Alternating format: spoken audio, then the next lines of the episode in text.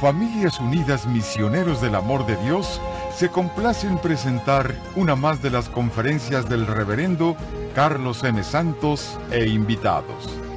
Dispónganse a participar y disfrutar de estos mensajes de crecimiento espiritual, formación humana y superación personal. Bien. Es el último tema de esta reflexión de Francisco de Asís, mis hermanos, y quiero hablarles el día de hoy de las últimas enseñanzas que él dio. Lo acompañaba Fray León, el hermano León, el hermano Maceo, el hermano Rufino, a veces habían algunos otros que lo acompañaban, pero estos tres en especial estaban con él. Y Fray León, este hermano, él le, le tomaba nota de todo lo que él enseñaba. Todo lo que él decía, Fray León lo anotaba. Por eso tenemos muchas enseñanzas de Francisco, porque esos hermanitos anotaron todo se daban cuenta de quién era Francisco, sabían que ya no iba a vivir mucho, estamos en la última etapa de su vida cuando está ya por morir. Murió muy joven, de 45 años de edad. Comenzó cerca de los 25 él, su misión, su conversión, y apenas duró 20 años su obra. No fue tanto. 20 años hizo toda una revolución y dejó todo un legado de enseñanza para gente que siglos después seguimos siendo inspirados por él. Quiero aclararles algo. La vida de Francisco no es para todo mundo, no todo mundo puede llevar ese tipo de vida. Algunas personas sí son llamadas, pero lo que más nos inspira de Francisco no es que queramos hacer lo que él hizo, tal como lo hizo, sino ese, esa luz que nos da de, de desprendimiento de las cosas del mundo, de las cosas materiales, ese amor tan grande que él tenía por Dios, esa pasión, más que amor era una pasión por Dios por amarlo, por tenerlo, por seguirlo, son cosas que nos inspiran a mucha gente. Incluso a gente de, muchas religiones admiran tanto a Francisco. Si tú vas al, pueblo de Asís, en Italia, donde está enterrado San Francisco, donde él era originario, vas a encontrar eh, gente de todo el mundo allí y curioso, gente de todas las religiones van a ver su tumba y van a ver esos lugares santos allá de, de Asís los lugares de Francisco, porque Francisco es como un como una lámpara, como un reflector, como una, una luz que está en la oscuridad que nos indica eh, qué amor tenemos que tener a Dios y cómo tenemos que estar desprendidos de las cosas. Le repito, la vida de Francisco no es algo que tú y yo vayamos a lo mejor a hacer eh, al pie de la letra, dejar irnos a las calles, andar descalzos, andar con harapos por las calles, no, no tenemos que hacer eso. Pero ni Dios espera que hagamos eso. No es algo para todo mundo. Pero, pero, sí nos da mucha inspiración. El ver, el ver ese amor tan grande de Francisco es, es para que te inspire a ti y a mí. Es como la cruz de Cristo. No estamos llamados a ser crucificados, pero vemos la cruz y cada vez que la vemos nos inspira el gran amor que Jesús, que Dios tiene por nosotros. No te está pidiendo Dios que seas crucificado pero sí que veas lo que Él hace por nosotros y cómo es un ejemplo muy grande. Eso es Francisco para nosotros, para que queden claros. Sé que a veces explico y digo algunas cosas en la vida de Francisco que ya me han llegado comentarios de algunas personas eh, que, que la sienten que están muy elevadas. Hay cosas que dicen, ay, no entiendo. No entiendo, se me hace que eso está muy elevado. Ok, no te preocupes, a lo mejor algún día lo entiendes. Capta lo que puedas ahora. Toma lo que te sirva. A lo mejor un día entiendes otras cosas. Cuando una persona como Francisco llega, sobre todo lo que estamos viendo ahora, los últimos años de su vida, llega a ese nivel de santidad, no cualquiera lo puede entender. Tienes que saber mucho de vida espiritual. E-, ese, ese grado de sacrificio de parte de él, esa entrega total, ese, ese abandono, ese... Y a la vez también pasó por una cruz, Francisco. Francisco físicamente sufrió mucho los últimos tiempos de su vida. Estaba muy enfermo, en tiempos en que no había medicina, lleno de llagas por dentro y por fuera. Y uno dice, Dios, yo no quiero que tú me pidas a mí eso. Y lo más probable es que Dios no nos va a pedir a nosotros eso. Pero Francisco estaba dispuesto a llevar eso. Es más, Francisco pidió literalmente experimentar la cruz de Cristo. Y por eso Dios le concedió ese don de tener las llagas de Jesús. Y en los últimos años de su vida, Francisco tuvo las llagas de las manos, de los pies y del costado. Porque él lo pidió. Él quería unirse al sacrificio de Jesús. Bueno, era su forma de expresar su santidad o su amor, su entrega a Dios. Está bien. Hasta eso que Dios respeta los deseos que tenemos nosotros de, amarlo y de seguirlo. Y, y, todo sufrimiento que tú tengas en esta vida, si es por Dios, lo tendrás más que recompensado en el cielo. Dios te va a bendecir mucho más, mucho, mucho más que lo que sufriste en esta tierra. San Pablo decía, considero que los sufrimientos de esta vida son nada, son nada, en comparación con los tesoros y la gloria que Dios nos tiene en el cielo, para la eternidad. Los sufrimientos en esta vida son por un tiempo, muy corto, muy corto, porque aunque a veces se nos parezcan muy largos, el tiempo pasa volando. Últimamente he estado meditando los últimos años. Veo a veces documentos. Me gusta ver eh, pláticas que he preparado, que he dado. Las tengo en la computadora grabadas. Y hoy en la tarde estaba viendo algunas de ellas. estaba acomodándolas. Me gusta así separarlas por años, por temas, etcétera. Y cuando estoy viendo, veo un tema de un, ah, sí me acuerdo de este tema que di, lo estoy viendo el título y todo lo que di ese tema, y veo la fecha en que lo di, y vi que era hace dos años y medio que lo di. Yo, juraba que lo había dado hace unos meses. Se me figuraba como que lo acababa de dar hace poco y ya pasaron dos años y medio de que lo di. Vi otros de hace cuatro años, digo, ¿cómo vuela el tiempo? Cuando menos piensas, se va. Entonces, esta vida, mis hermanos, a veces tiene penurias, tiene problemas. Es nada, es nada. Y es otro ejemplo que Francisco nos da, comparado con lo que Dios nos va a dar no significa que tengamos que buscar los sufrimientos. De hecho, Dios nos quiere en paz. Dios nos quiere gozando la vida. Ya de por sí la vida trae sufrimientos o dolores. Hay muchos que no puedes evitar. Unos que te causas tú solo, otros otra gente, otros la naturaleza misma. Pero Dios te quiere en medio de todo eso viviendo en paz. Y es algo que tenemos que descubrir y aprender a hacerlo. Viviendo con gozo en el corazón. No siempre vas a estar muy emocionado pero siempre tienes que tener la paz de Dios.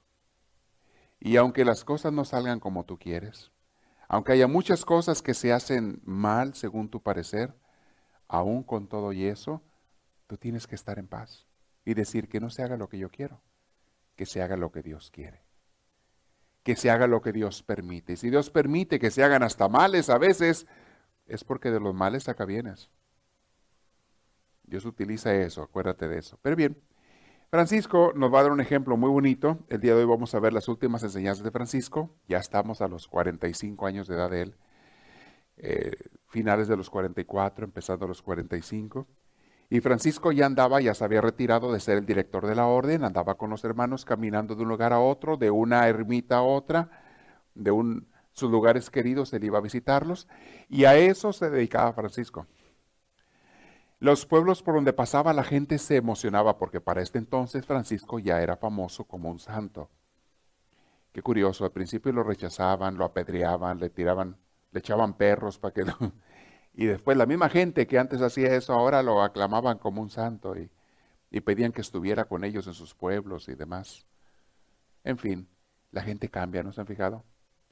La misma gente que el jueves santo estaban aclamando a Jesús como rey, Tres días después estaban pidiendo que lo crucificaran, gritando a gritos. Es curioso cómo es la gente, pero bueno, así pasa. Bien, mis hermanos.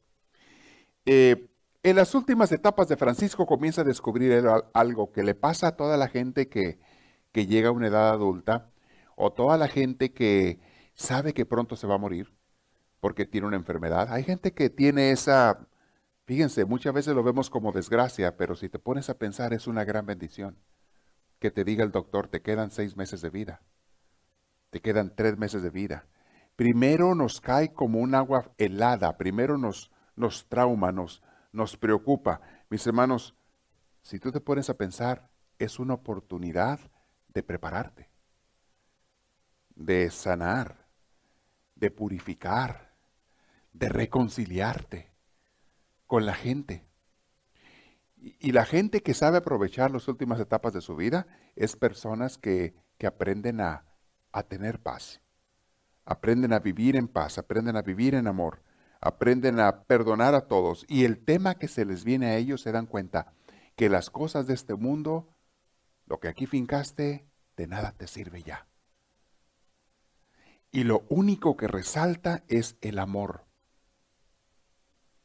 Los místicos se dan cuenta y la gente que se va a morir también se da cuenta que lo único que en esta vida vale la pena y lo único por lo que hay que luchar y conseguir es el amor. Dios no estaba nada errado. Jesús no estaba errado cuando nos dio esos dos mandamientos principales. De todo te podrás arrepentir en esta vida, menos de haber amado. Si tú amaste, jamás te arrepentirás de eso. Te van a doler muchas cosas en la vida o vas a dejar muchas cosas detrás. Lo único de lo que no te vas a ver arrepentir es de haber amado, de haber perdonado, de haber servido, de haber dado. Es más, mucha gente que se está muriendo se pregunta a sí misma, ¿por qué no amé más? ¿Por qué no di más? Y hay historias de personas, unas historias verdaderas y otras en forma de cuento, personas que a punto de morirse le piden a Dios un año más de vida. Señor, dame nada más un año más, te prometo, para dedicarme a amar a la gente que debe haber amado más, a gente nueva. Dame nada más un año, mucha gente le pide a Dios, pero muchas veces lo piden demasiado tarde, ya no hay otro año. Francisco se dio cuenta que todas las cosas de este mundo pasaban. De repente, pues nada importa, todo se queda.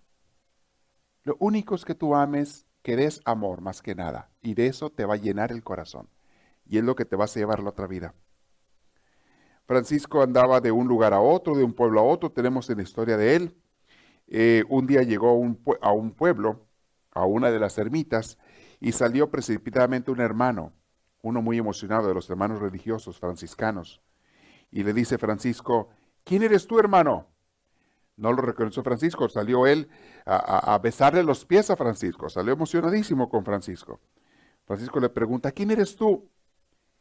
Y le dice, ¿no te acuerdas de mí, hermano Francisco? Dice, no, no me acuerdo. Dice, yo soy uno de aquellos tres asaltantes que una vez quisieron asaltarte a ti en el camino y que nos iban a agarrar a palos y tú nos defendiste y tú me defendiste a mí. Yo soy uno de aquellos tres asaltantes. Fíjate que gracias a ti, Francisco, a tu ejemplo, me convertí, ahora soy un hermano franciscano de la orden. Y dicen los historiadores, dice allí, lo tengo subrayado, el expandolero llevaba una vida edificantísima. Este hombre por la noche se levantaba a hacer sus oraciones, maitines. A veces ya no volvía a acostarse, porque muchas horas religiosas se levantan a medianoche a hacer oración. Hacen media hora de oración, otros una hora, y luego se vuelven a acostar. Este hermano a veces no se le volvía a acostar, sino que pasaba los restantes de la noche en adoración. Hacía su trabajo en silencio y era sumamente amoroso y delicado con los huéspedes y con la gente que llegaba. Entonces Francisco comenzó, cuando vio este ejemplo, comenzó a darles una lección a Fray León y a otros, y para que anotaran, Fray León estaba escribiendo. Fíjate hermano, le dice Fray León, lo que hace el amor a este hombre que era un bandolero, un bandido. Todo el mundo lo despreciaba y él esperaba que todo el mundo lo despreciara. Yo no tuve que darle más que amor. Y ese amor lo convirtió. Y mira quién es ahora. Y comenzó a darles un ejemplo, cómo el amor convierte, mis hermanos, a corto o a largo plazo. El amor convierte más que los regaños. No significa que no tenemos que dar regaños a veces, cuando tienen niños y demás, pero si el niño se siente amado es más fácil que te haga caso que se siente despreciado. Si el amigo, el familiar al que tú estás regañando, llamando la atención, se siente amado y aceptado, te va a escuchar con más atención a lo que tú le digas, que si lo estás nada más regañe y regañe y regañe, se tapan las orejas. Hasta físicamente te lo hacen a veces. ¿No se lo han dicho ustedes? Que está regañando a alguien y se tapa las orejas y ya no quiero ir. ¿Qué quiere decir? Digas lo que digas, no me interesa. No me siento amado, no me siento eh, querido, nada más me siento juzgado. Y tú ponte a pensar, la gente que te juzga a ti, ¿escucharías un consejo de ellos? Aunque tengan razón. Si hay gente que te juzga y te acusa y tú sabes que dicen la verdad, pero te lastima, te acusa, eh, ¿los buscarías a ellos para pedir un consejo? ¿O mejor buscas a alguien que te muestre un poquito de cariño? Francisco enseñó eso. Los regaños, los insultos, las ofensas, lejos de arrimar a la gente, la alejan. Y eso pasa hasta en la familia. Muy bien, ahí tuvo esta enseñanza Francisco. Francisco, la gente eh, se le apegaba en los pueblos donde iba, lo amaba y demás. Tenemos eso en las últimas enseñanzas de su vida. Vamos a ir al lugar donde cuando él va después a, eh, a la porciúncula. Francisco en estos momentos últimos de su vida se volvió muy sensible a los olores. Acuérdense que estaba perdiendo la vista. Pero a los olores y a lo que oía se volvió muy sensible. El olor de las flores, el olor de las plantas, de las hierbas aromatizantes, de repente lo empezó a disfrutar. ¿Saben que hay gente que ya no disfruta los olores? Hay gente que hasta ha perdido el sentido del olfato porque no lo practica.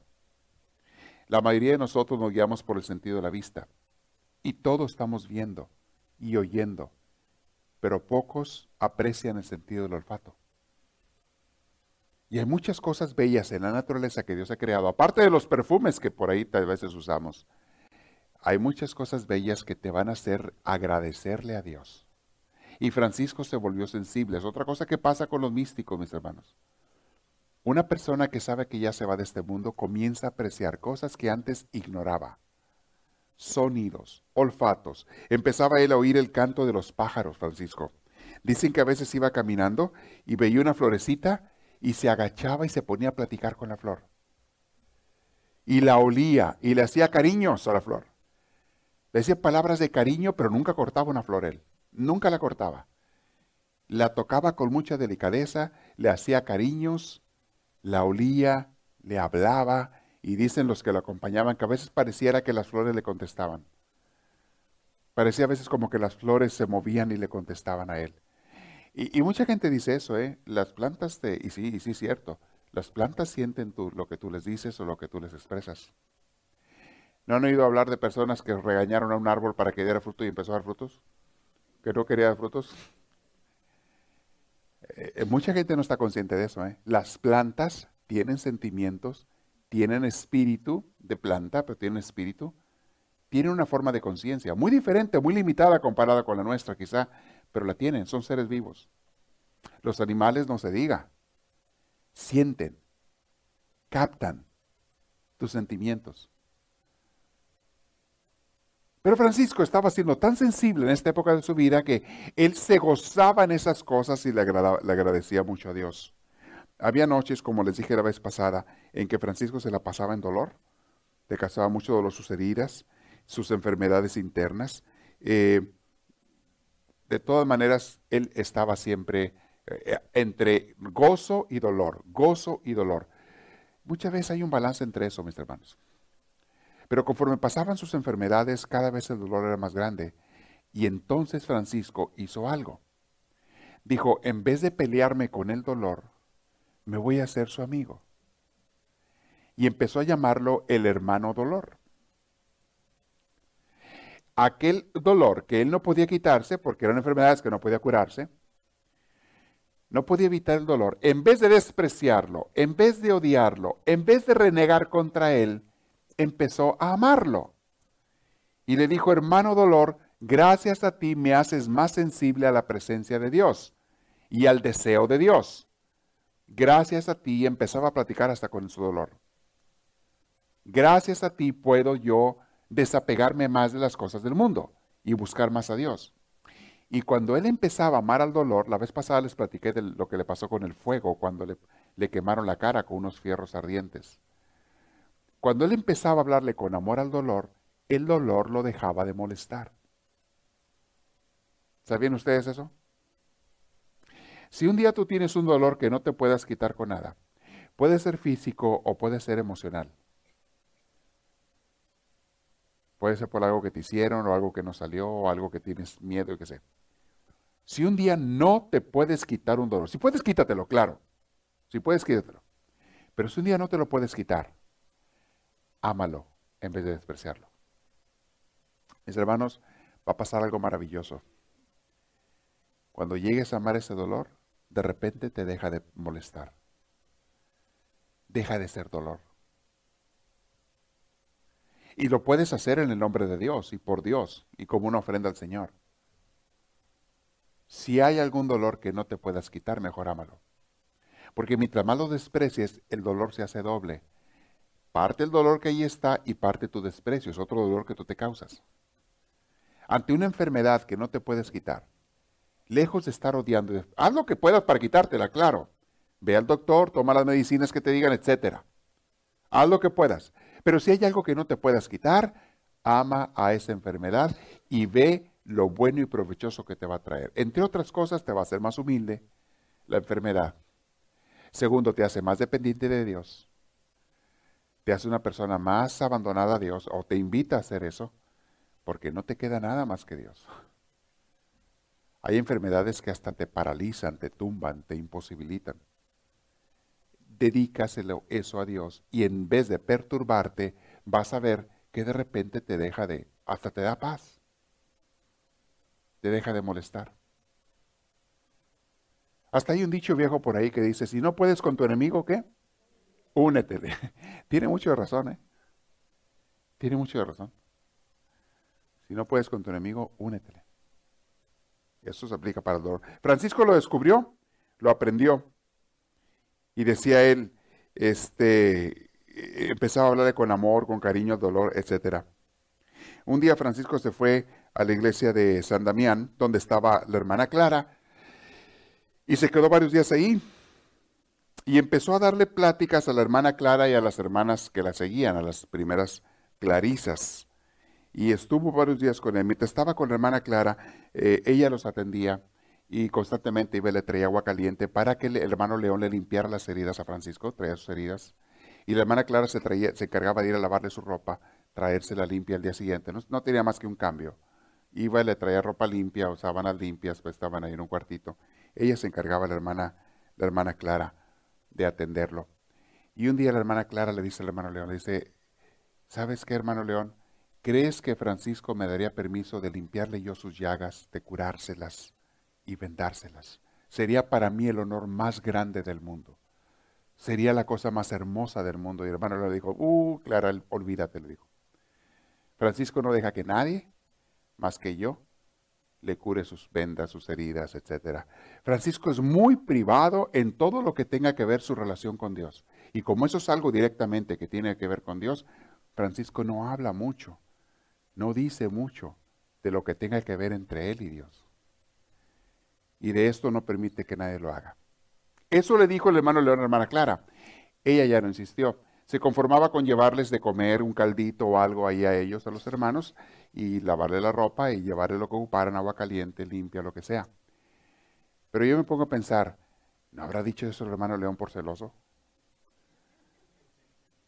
Eso ningún libro te lo dice, pero yo me pongo a pensar, ¿no habrá dicho él eso para que, por celosillo, por envidiosillo? No, nadie lo va a cuidar más que yo. Para ese entonces todos admiraban mucho a Francisco. Todos querían estar cerca de Francisco, sabían que era un santo. Y yo no sé si hubo un poquito de eso en el hermano León, que no dejó que la hermana Clara fuera a ayudar a, curarle las heridas a Francisco. Ciertamente Francisco quería mucho a Clara y Clara a él, obviamente. Habían crecido juntos en muchas cosas espiritualmente. Pero el caso es que nunca nadie más que León fue el que le estuvo curando las heridas a Francisco. Un día le dijo Francisco esto a Clara, Ahí tiene ahí cuando estaba, porque fue a visitarla unos días, esto fue ya poco antes de morir y fue la última vez que vio a Clara. La última vez que estuvo con ella en San Damián. Eh, la hermana un día le llevó un caldito de pollo, de gallina, al hermano Francisco. Y el hermano Francisco por, no quería comer nada, no sentía que le apetecía nada. Pero por pena, por no decirle que no a la hermana, pues tomó un poquito de caldo. Y el pobrecito le cayó tan mal que a rato estaba vomitando. Pero es porque su estómago no podía recibir ya nada. estaba muy, muy herido. Tenía muchas úlceras en el estómago. En los intestinos, en todo. El páncreas, el hígado lo tenía destrozado. En fin, ahí tenemos esos, esos relatos ahí que Fray León cuenta. Clara simplemente lloraba de verlo así, pero no hacía ruido, procuraba que no se diera cuenta Francisco. Y un día Francisco lo acomodó en la cama para que descansara Clara y Francisco le dijo, hermana Clara, le dijo, estoy crucificado. El dolor me muerde como un perro rabioso. y me tritura los huesos. Clara le contestó, Padre Francisco, ¿qué podría decirte yo? Tú lo sabes todo. Tú nos hablaste tantas veces del Señor crucificado. Cuando Francisco oyó estas palabras, abrió los ojos como si despertara de un sueño. Tienes razón, hermana Clara, le dijo Francisco. ¿De qué quejarse? ¿Cómo pude olvidarme de mi Señor pobre y crucificado? Entonces Francisco dijo, bendito seas mi Dios, por esa criatura de quien todo ser viviente huye, empieza a hablar del dolor, empieza a darle gracias a Dios por el dolor. El hermano dolor nos purifica, nos desata de las ataduras terrestres y nos arroja en los brazos de Dios. Hermano León, escribe, le decía. Bienaventurado el hombre a quien el dolor sorprendió armado con la fe y el amor. Será purificado como el oro y se convertirá en un surtidor de mérito y vida. Desdichado el hombre que a la hora del dolor se encuentra desarmado y sin fe, sin duda será aniquilado. Y sí es cierto, mis hermanos. Es bien distinto que te llegue una enfermedad o un dolor grande en tu vida, un sufrimiento grande en tu vida, es bien distinto cuando le llega esto a una persona de fe que cuando le llega esto a una persona sin fe. La persona de fe puede superarlo, puede aguantarlo, puede tolerarlo, tiene fortaleza, la fuerza de Dios. La persona sin fe, sin relación con Dios, se siente destruida, destrozada, desbaratada, se siente miserable. Algunos llegan hasta quitarse la vida ante un dolor, ante un sufrimiento grande. ¿Cuál es la diferencia? No tiene fe, no tiene una relación con Dios. A mí me lo ha dicho mucha gente, Padre, desde que empecé a caminar aquí con Dios en, nuestra fe, en nuestra iglesia, desde que empecé a caminar con Dios, siento una fuerza más grande y me han dado su testimonio varios de ustedes. Me pasó esta situación, me pasó esta tragedia. Si no fuera porque he conocido a Dios ahora, yo no sé qué hubiera sido de mí no lo hubiera tolerado, no lo hubiera aguantado, hubiera hecho no sé cuántas cosas. Me lo dicen seguido las gentes. Mis hermanos, es muy diferente recibir el dolor, el sufrimiento. Y esto lo aprendemos de Francisco, es inspiración para nosotros. Ojalá nunca nos llegue, pero tarde o temprano llega algún dolor, mis hermanos. Tarde o temprano llega alguna pena, algún sufrimiento. Que cuando nos llegue seamos personas llenas de fe, de relación con Dios. Mis hermanos, hay personas que son tan fuertes en su fe que los dolores ni siquiera lo sienten. Vienen las penas, los sufrimientos y hasta los abrazan en el nombre de Dios. Diosito, lo que tú quieras lo acepto. Como dijo Jesús, Padre, que no se haga mi voluntad, sino la tuya. Y el sufrimiento de él era inmenso, el de Dios. Hay que abrir el corazón, mis hermanos, a veces y cerrar más la boca. La mayoría de la gente abre la boca y cierra el corazón. En el corazón, cuando es su corazón puro, es donde se da el amor, se dan los sentimientos, se da la relación con Dios, se da la espiritualidad. Hay muchas veces que cerrar la boca. No hay que hablar tanto y hay a veces que vivir más, vivir más en relación con Dios. Aquí tenemos la escena cuando Clara le pide permiso a León de lavar las heridas y dice, no, no, no, no, ni se te ocurra. Eh, hubo una noche, y déjenme ver si le encuentro es una narración, una noche que fue la más terrible de todas. Creo que es esta. Una noche en que los dolores le llegaron como nunca. La noche se le, se le hacía eterna al hermano Francisco. Estaba sufriendo tanto. Dice que hasta entraron ratas al cuartito donde estaba él. Y le brincaban las ratas por encima y por abajo y algunas lo mordieron. Fue una noche terrible, de un dolor se le agudizó todo. Haz de cuenta que las puertas del infierno se soltaron contra él. Sin duda alguna el enemigo estaba furioso contra Francisco. Francisco estaba sufriendo tanto en esa noche, sufriendo tanto, que llegó un momento en que le dijo a Dios, Señor, ya por favor llévame si quieres. Estuvo al punto de caer en la desesperación. Y cuando llegó a eso, a ese punto, al más duro, al más álgido, al más feo de su sufrimiento, le dijo al Dios, Señor, yo te pido que me lo quites, pero que se haga lo que tú quieras. Y dice el hermano León que en ese momento Francisco de repente se transformó todo al revés. de estar en el mayor de los dolores y sufrimientos, empezó a disfrutar de un gozo, de una paz, que empezó a decirle, hermano León, ¿ya llegamos al paraíso? Empezó a ir hasta música de ángeles. Empezó a ir hasta, Dios le tocaba el corazón, oía cosas hermosas, música, no sé qué. Llegó un momento que sentía tantas ganas de él que le dijo al hermano León, y en, dos ocasiones lo hizo, dijo, hermano, tráeme el violín, por favor. Mire las palabras de él. Este, dice así, ¿qué es esto, hermano León? le dijo él. ¿Hemos llegado ya al paraíso? Al faltarme la luz, los oídos se me están llenando de armonías. Esto fue en otra ocasión, no fue el momento de, la noche esa tan dura. Desde Spoleto hasta Perusa, todas las voces del valle. Escucho pájaros, grillos, sapos, a todos. Suben como una a mi alma formando una sinfonía inmortal. Y ese jilguero que canta en el ciprés de la ventana, me siento morir de felicidad. León y Clara se ponían felices cuando estaba Francisco así. Escribe, hermano León, solo los ciegos verán a Dios. Él ya estaba ciego para ese entonces. Basta cerrar los ojos y el universo se puebla de Dios. Oh, lo esencial siempre está más allá de la retina, más allá de los ojos. Eh, tenemos aquí una escena cuando Francisco se despide de Clara. Eh, voy a terminar este otro pasaje. Luego lo voy a narrar. Cuando esa noche que tuvo Francisco de la peor de sus tormentas, cuando él se somete a Dios, empieza a disfrutar un gozo y le dice al hermano, hermano, tráeme el violín, porque quiero tocarle a Dios. Él ni sabía tocar el violín. Y tampoco tenía ningún violín. Y le dice, hermano, hermano, tráeme el violín. Y el hermano le dijo, ya se volvió loco Francisco. ya se le botó la canica a Francisco no le contestó nada, hermano León dijo, ah, es un delirio que tiene él de su fiebre o lo que sea. Hermano, que me traigas el violín, quiero tocarle el violín a Dios. Y le contesta León, hermano, no tenemos ningún violín, ni tú sabes tocar el violín tampoco. Y le dice, ah, ¿cómo serás, hermano León? No tienes imaginación. Anda al árbol que está afuera y corta dos ramas y tráemelas. Y fue y cortó dos ramas y se pasó toda, se puso una rama como si fuera violín y con otra como si fuera, estuviera tocando violín. Empezó a tocar el, con dos ramitas toda la noche, pero estaba él cantándole a Dios con un gozo, con una alegría, con un entusiasmo. Era porque Dios lo llenó, lo llenó por dentro. Le llaman a esa la noche del violín. Al rato, la, al rato a ver si llegamos a ese pasaje. Pero fue una, una, una situación muy bonita.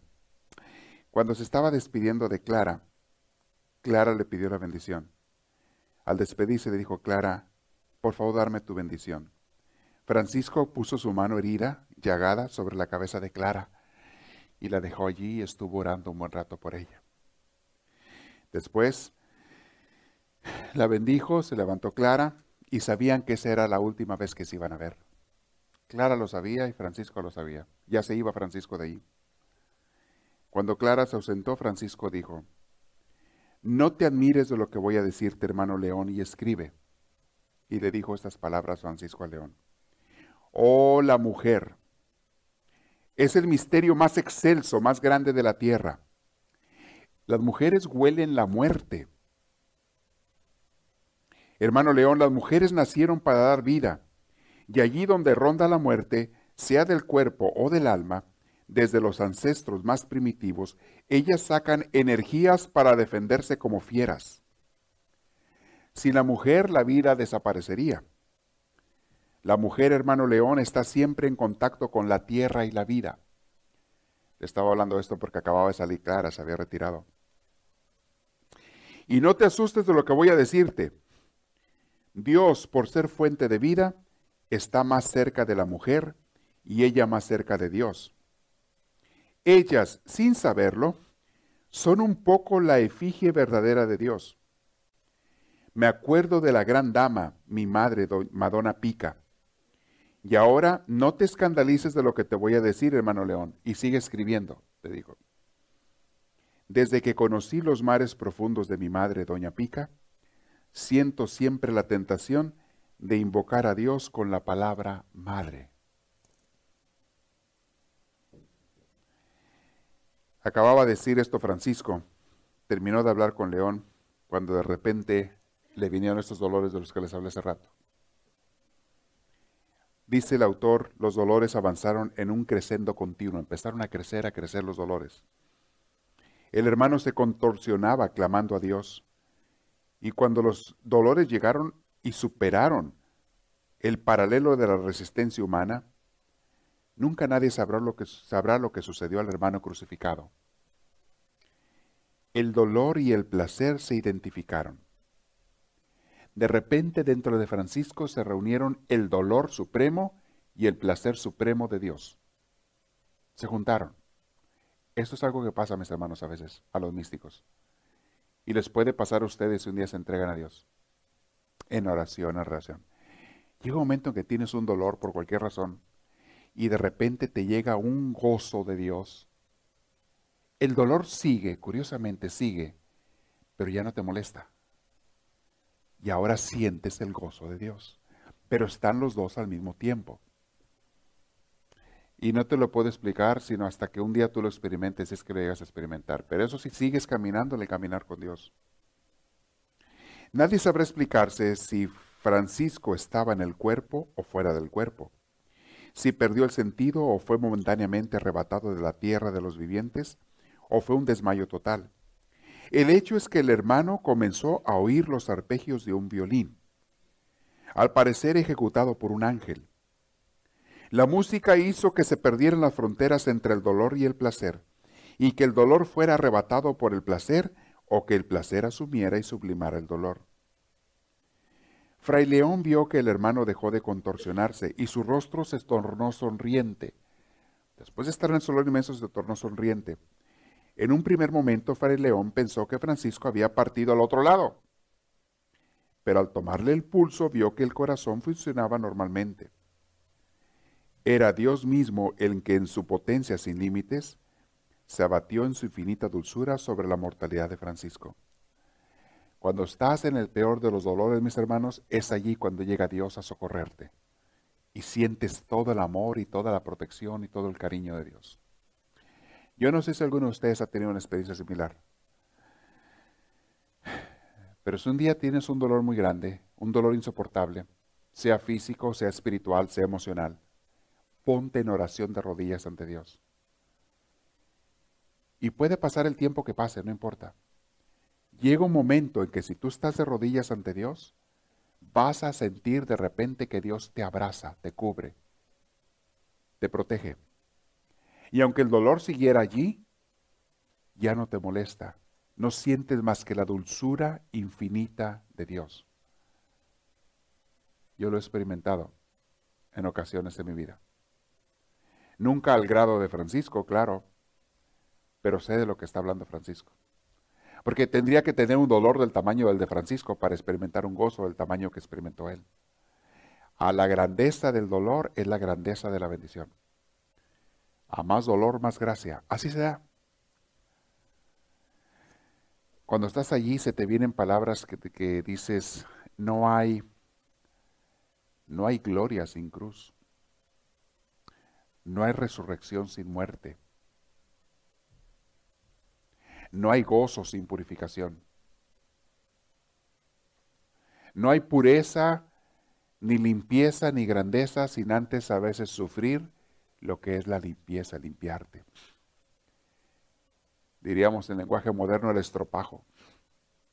El estropajo duele mucho, mis hermanos, pero la pureza y la limpieza que deja después, el estropajo del alma, causan un gozo enorme. Y yo sé que estoy hablando en chino para algunos de ustedes, pero algún día lo van a entender. Medítenlo, escúchenlo, piénsenlo, un día lo van a entender la gente que más sufre en el campo de Dios, no que sufre por sus pecados, no, eso se hace sufrir solos. El pecado de trae sufrimiento, no hablo de esos. Hablo de la gente que sufre sin merecer sufrir. La gente que más sufre es la gente que más va a gozar. A mayor dolor, mayor resplandor. Siempre y cuando te mantengas en el campo de Dios. Y no quiere decir que Dios quiera el dolor, simplemente que el dolor existe, el sufrimiento existe. Y el curso de hoy nos va a enseñar eso. Aprendemos de Francisco. Hay veces que hay dolores que tú no puedes evitar. Y, es bueno que estemos preparados por si un día llega. Ojalá nunca lleguen. Dios quiera. Pero si un día te llega, recuerda que al lado del dolor está tu Creador. Al lado del sufrimiento está Dios. Y si tú aprendes a abrazar a Dios con su voluntad y todo, vas a experimentar la paz, la tranquilidad que Dios da. Francisco, en los últimos tiempos, se lo llevaron eh, se lo llevaron a... Aquí está la noche transfigurada. Bueno, esa es la que les había dicho. Ya se los comenté. Oh, aquí dice el autor, siempre sucede lo mismo. Las medidas de la consolación son del mismo calibre que las de la desolación. A mayor dolor, mayor placer. Dicen que la madre, y eso lo sabrán ustedes las que son madres, sufre mucho a la hora de dar a luz. Pero el gozo que da al tener después a la criatura en sus brazos, y eso ustedes lo pueden decir, hace que la madre piense que valió la pena. Y dice, valió la pena por tener esta criatura en mis brazos.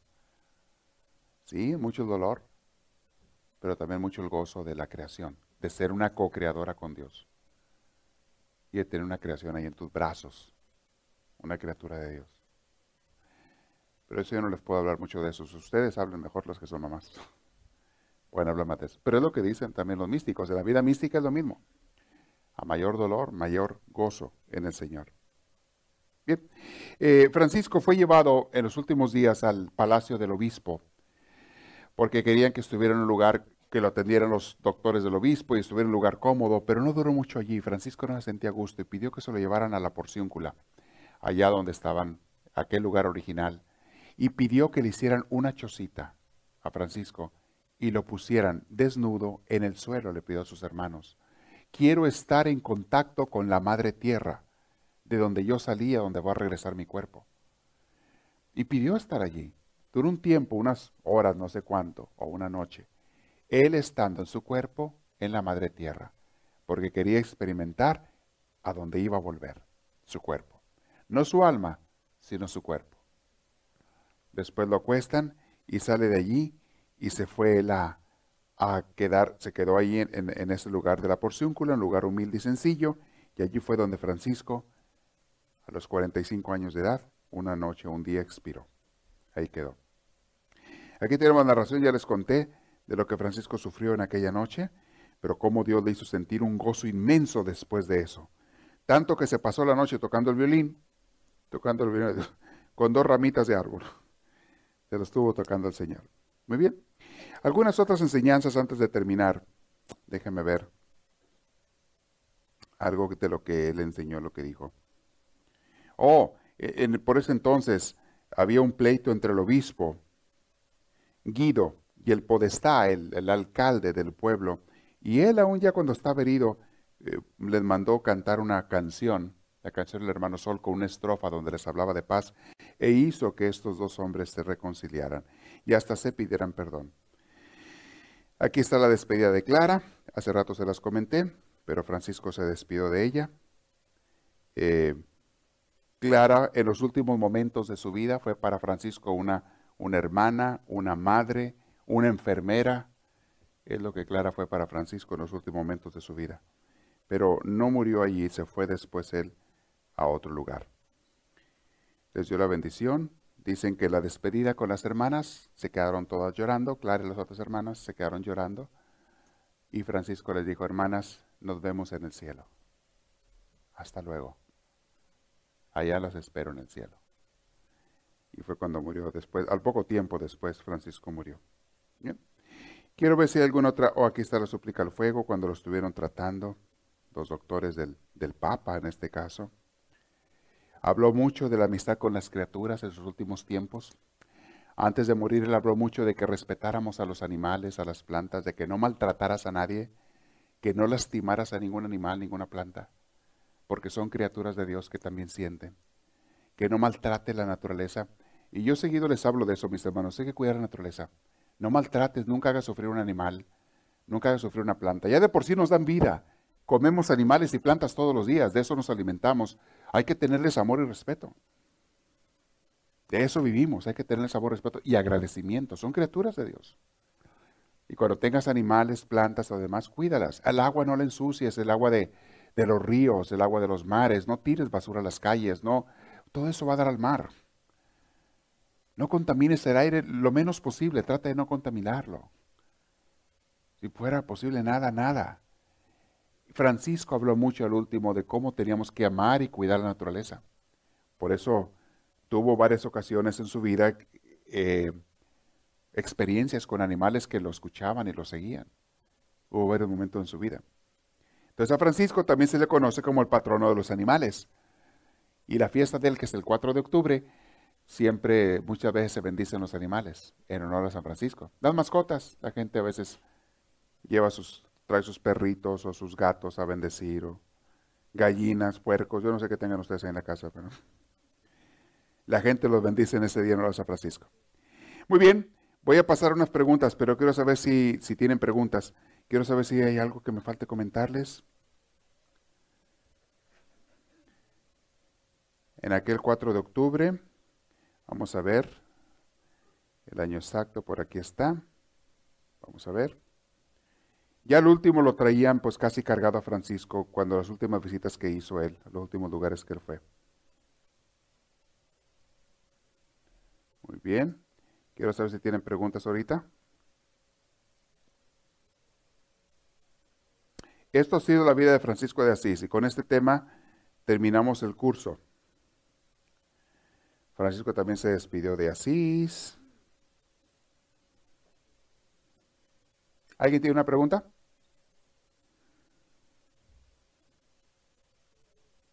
Es increíble que fueron 20 los años de Francisco y todo lo que hizo. Pero Francisco no pretendía hacer las cosas, Dios las hizo por él. Él simplemente quería amarlo y servirlo. Hay muchas cosas que hubiera querido decirles, pero aquí está el día que él murió. Fue el atardecer en la tarde del 3 de octubre de 1226. La fiesta de él es el 4 de octubre, pero él murió el día anterior, 3 de octubre de 1226, ya hace rato. A la edad de, ¿qué edad tenía? 45 años. En 20 años escasos había consumado esta singular historia del Espíritu. Y les digo, Francisco sigue siendo inspiración para gente de todas las religiones y hasta para gente que no cree en Dios. ¿eh? Le admira la entrega de un hombre para lo que él cree.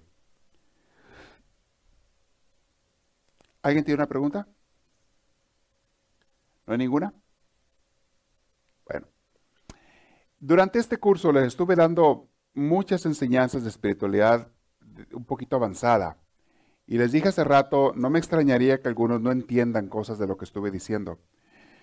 Quizá a futuro, si vuelven a escuchar esto en grabación, este curso, lo escuchan en grabación, de repente van a captar cosas que dicen, oh, oh, oh ahora entiendo porque ahora he vivido yo cosas. Ahora capto. Pero básicamente el, ejemplo de Francisco fue ser un hombre totalmente enamorado de Dios, olvidarse de sí, desapegarse de todo. No crean que Dios quiere que seamos como Él, les dije hace rato, que dejes todo y te vayas a las calles. No, no, pues sería un caos en la sociedad. No quiere eso Dios. Pero tiene que haber alguna persona que nos dé el ejemplo de que no hay que apegarnos a las cosas materiales. A lo mejor Él se fue al extremo del desapego pero nos está recordando, desde allá nos está iluminando y nos dice, no te apegues tú a las cosas materiales, no te vayas al otro extremo. No te enamores del mundo. Ámalo, ama a la gente, pero por sobre todo ama a Dios, que es el único que va a durar para siempre. Es el único. Esperamos que esta reflexión les haya fortalecido en su progreso y crecimiento, tanto humano como espiritual. Para pedidos de CDs o más información, escríbanos a los Estados Unidos al PO Box 1000, Anaheim, California. Código postal 92815. Que Dios les bendiga y les conceda una vida llena de su gracia, su espíritu, su gozo y su paz.